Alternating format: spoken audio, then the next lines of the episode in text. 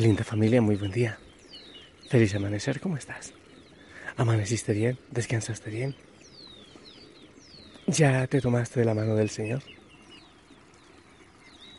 Bueno, la verdad, a mí me faltó noche. Creo que estos días he vivido un poco bajo presión, entonces me faltó un poco de noche. Pero estoy aquí y sonriendo. Ya fui hablé con el Señor un momentito, un rato, y ahora estoy acá, escuchando la creación que eh, una vez más amanece y empieza a alabar y a glorificar al Señor. El agua que corre, las aves que empiezan a cantar y todo empieza a ser diferente y hermoso. Te invito a que te dispongas para orar, genial, si vas a tu rincón secreto, a tu rincón de oración. Genial, eh, si antes meditas un poco eh, de cómo te sientes, cómo sientes tu cuerpo, tu mente, cómo te sientes. Y si tienes diario espiritual, escribe cómo amaneciste.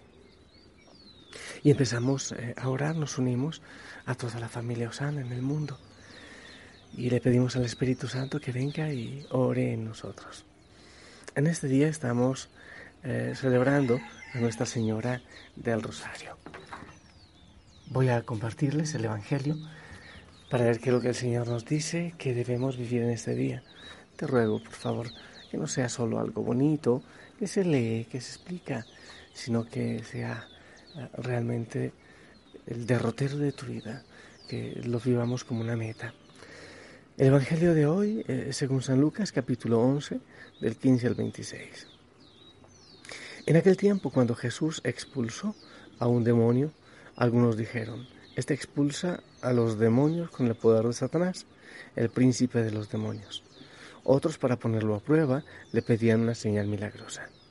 Pero Jesús que conocía sus malas intenciones, les dijo, todo reino dividido por las luchas internas va a la ruina y se derrumba casa por casa.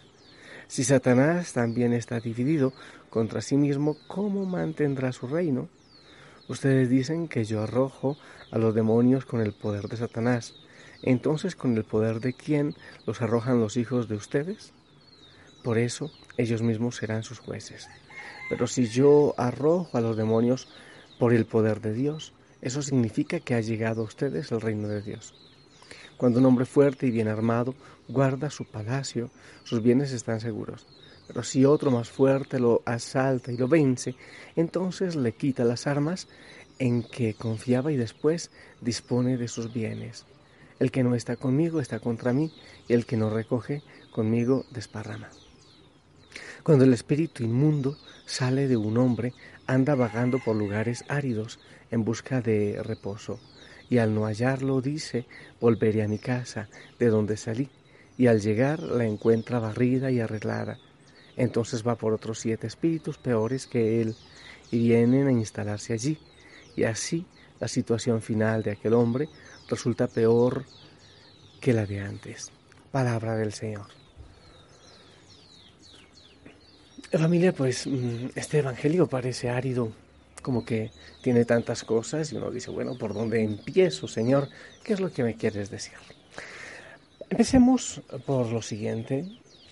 El Señor hace una obra milagrosa. Eh, en ese tiempo, expulsar un demonio, y todavía lo es ahora, es realmente una bendición de Dios, es un milagro del Señor. Mucha gente eh, tiene demasiado temor a las posesiones y a este tipo de cosas. Y a cualquier cosa le llama posesión. Entonces necesitan un exorcismo o una liberación. Pues eh, pienso que muchas, muchas, muchas veces es también cuestión psicológica. Ahora, muchas veces es cuestión psicológica. Eh, no podemos creer que en este tiempo mm, todo es una, una posesión. Y eh, lo más importante es que con nuestro miedo le damos poder al enemigo. Pero es claro, cuando el Evangelio habla de liberaciones, de todo esto, es claro, Jesús es Jesús. Y entonces creemos en, en, lo que el Evangelio está diciendo. Hubo una liberación y ese es un prodigio. Pero ante ese prodigio hay algunos que empiezan a criticar. En vez de alabar al Señor, en vez de darle gracias al Señor por lo que ha hecho en esa persona, porque le ha devuelto la vida plena, entonces lo que hacen es criticar, criticar y criticar. Entonces estaba meditando hoy que desperté temprano, empecé a meditar por qué. Y yo mismo me daba una respuesta. Bueno, el Señor lo dice en el Evangelio, eh, hay división. Pero ¿por qué hay división? ¿Por qué en vez de alegrarse, por qué les falta misericordia? ¿Por qué en vez de alegrarse por el prodigio, por el milagro del Señor, por qué falta la misericordia y llega la crítica? Y entonces yo decía, por dos cosas. Hay miedo y hay mente cerrada, mente cata, mente de piedra. Eh, las divisiones en el mundo muchas veces se dan por miedo. Yo tengo miedo de cambiar. Yo tengo miedo de lo nuevo. De hecho, mucha gente dice, más vale viejo conocido que nuevo por conocer. Obviamente eso es una, una expresión de una mente cerrada, de una mente eh, de pollo. Más vale viejo conocido que nuevo por conocer. O cuando dicen todo tiempo pasado fue mejor. Era lo que le pasaba a los fariseos, por ejemplo, y a los que empezaban a criticar. ¿Por qué? Porque había que defender a toda costa que la salvación venía por la ley de Moisés. Entonces Jesús venía a liberar y a sanar gente, pero no lo hacía eh, cumpliendo así como a cabalidad, o mejor dicho, a cabalidad sí, pero no a la manera que ellos tenían eh, el cumplimiento de la ley. El Señor venía a darle plena el pleno cumplimiento, pero no a la manera de ellos, solo por la ley, sino que Él le mete la misericordia. Entonces, Él cumple la ley, pero, pero también hay que cumplir la misericordia y liberar a esta persona que está atada por el demonio. Ellos no piensan en eso. Cuando una persona tiene eh, miedo o la mente está cerrada, es capaz de matar a los demás. Y ocurre con los partidos políticos, ocurre incluso con las religiones. Eh, no importa nada, pero si este es de otra, entonces hay que tirarle, hay que intentar bajonearlo, hay que darle lo más duro posible. Eso ocurre en el comercio, eso ocurre con los países. Eh, entonces ahí es donde, donde pelea una persona. Es que es mejor Perú que Ecuador, es mejor Ecuador que Perú, es mejor Argentina, es mejor Italia. ¿Me entiende? Eh, e incluso hemos puesto una cantidad de fronteras y, y de eh, patriotismos que muchas veces termina por ser subversivo, entonces mi país es lo último y el tuyo no. ¿Me entiendes? Esos son mentes cerradas. Yo he visto gente que siempre está gritando que viva el Ecuador, que viva Perú, que viva Colombia. Y muchas veces esos son resultados de mentes un poco cerradas porque el Señor nos dio un jardín del Edén a todos. Entonces cuando hay miedo, cuando hay una mente cerrada, eh, empezamos a sectorizar y hacer a un lado a los otros. Este no piensa como yo, este es distinto, este no es de mi grupo, este no es de mi partido político, este no viste como yo. ¿Me entiendes? Este no piensa como yo. Entonces empezamos a cerrarnos. Y al cerrar la mente, al cerrar el corazón por el miedo y el temor, se cierra también la posibilidad de misericordia y no pensamos en la necesidad que tiene el otro y no nos importa en definitiva la otra persona. Y es bueno que tú y yo nos analicemos. ¿Cuántos conflictos en la casa, en la familia, en el país, cuántos conflictos en nuestra tierra son precisamente por eso? Porque hay un temor. Y cuando hay un temor uno necesita asegurarse con una ley y cerrar la mente porque esta ley le, da seguridad. Aunque no le dé vida plena, le da seguridad.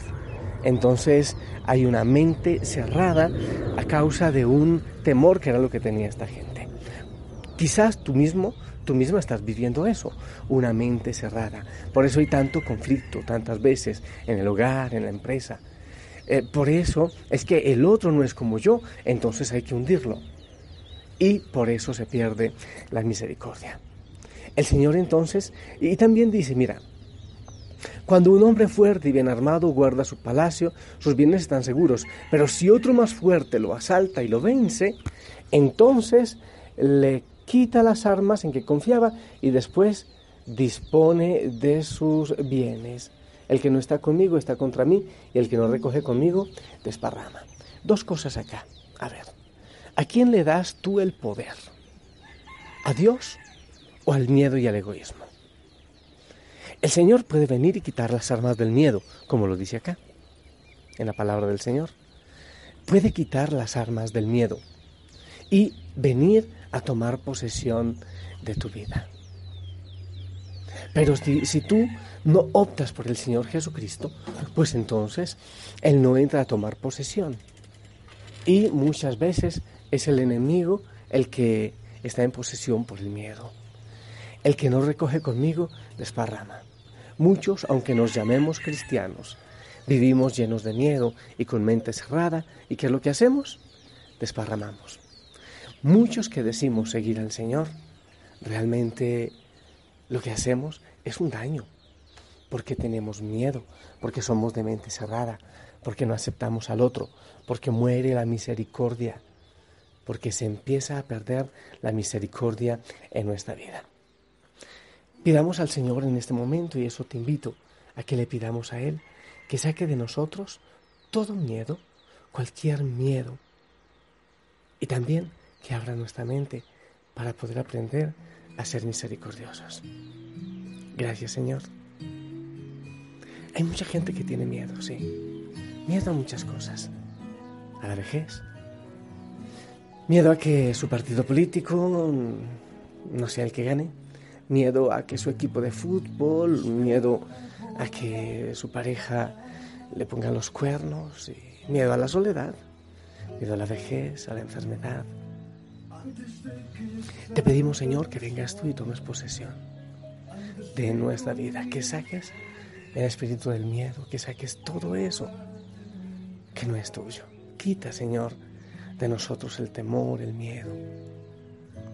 Y abre nuestra mente Tantas veces somos crueles con los que no piensan como yo. Abre nuestra mente. No queremos ser fariseos, Señor. Incluso, Señor, en nuestros grupos, en nuestros grupos de Osana, hay tantas personas que cierran su mente de distintas maneras. Hay críticas, hay juicios. Hay tanto ruido, Señor, tanto ruido. Quizás también tanto temor y tanta mente de pollo. Es por no hacer silencio, por no tranquilizarse, por no aplacar su mente. Bendícenos, Señor, y bendice a tu iglesia que nosotros aprendamos a abrir nuestro corazón. Quita, Señor, todo temor. Tanta gente que actúa mal por temor, por miedo. Y yo te pido, mi Dios, que nos sigas bendiciendo, que sigas bendiciendo a la familia Osana, que sigas bendiciendo mi familia de sangre. Ayer nos, nos asustaron fuertemente porque eh, ya dijeron que Margarita, mi cuñada, había muerto. Pero no, no fue así. Una mala información. Dicen que tiene un hemisferio del cerebro ya muerto. O sea que ya hay daño tremendamente grave, pero todavía sigue luchando. Y nosotros seguimos orando. Y en definitiva, ¿sabes familia? En definitiva, que se haga la voluntad del Señor. Solo eso. Lo demás no importa. ¿Cuál es tu voluntad, Señor? En mi vida, en la vida de Margarita, en la vida de la familia Osana, ¿cuál es tu voluntad? ¿Qué es lo que tú quieres?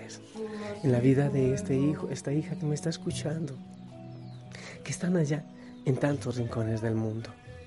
¿Cuál es tu voluntad? Yo te bendigo, Señor, para que tú hagas su voluntad en cada uno de ellos y que quites todo miedo que abres la mente para que puedan entender tu voluntad. Porque muchas veces luchamos contra tu voluntad. Te pido, Señor, que los bendigas. Y te pido que los abraces en este momento. Algunos tienen muchos retos, están ya terminando la semana laboral o académica, pero están cansados. Dales un fuerte abrazo, Señor. Solo tú puedes darnos descanso. Solo tú eres nuestro descanso. En el nombre del Padre, del Hijo y del Espíritu Santo. Amén. Gracias, Señor, por este amanecer. Gracias por la creación que te canta yo también quiero cantarte, yo también quiero alabarte, yo también quiero glorificarte. Familia, esperamos tu bendición, ¿sí?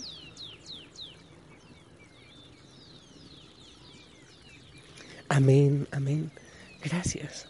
Gracias por estar unido en oración a la familia Osana. Gracias por tus bendiciones y gracias por hoy sonreír un poco más y por permitir que el Señor entre a tu corazón sacando todo lo que signifique temor. Te dejo un fuerte abrazo, fuerte, fuerte abrazo y te pido que bendigas a tu familia si la tienes allí antes de salir de casa.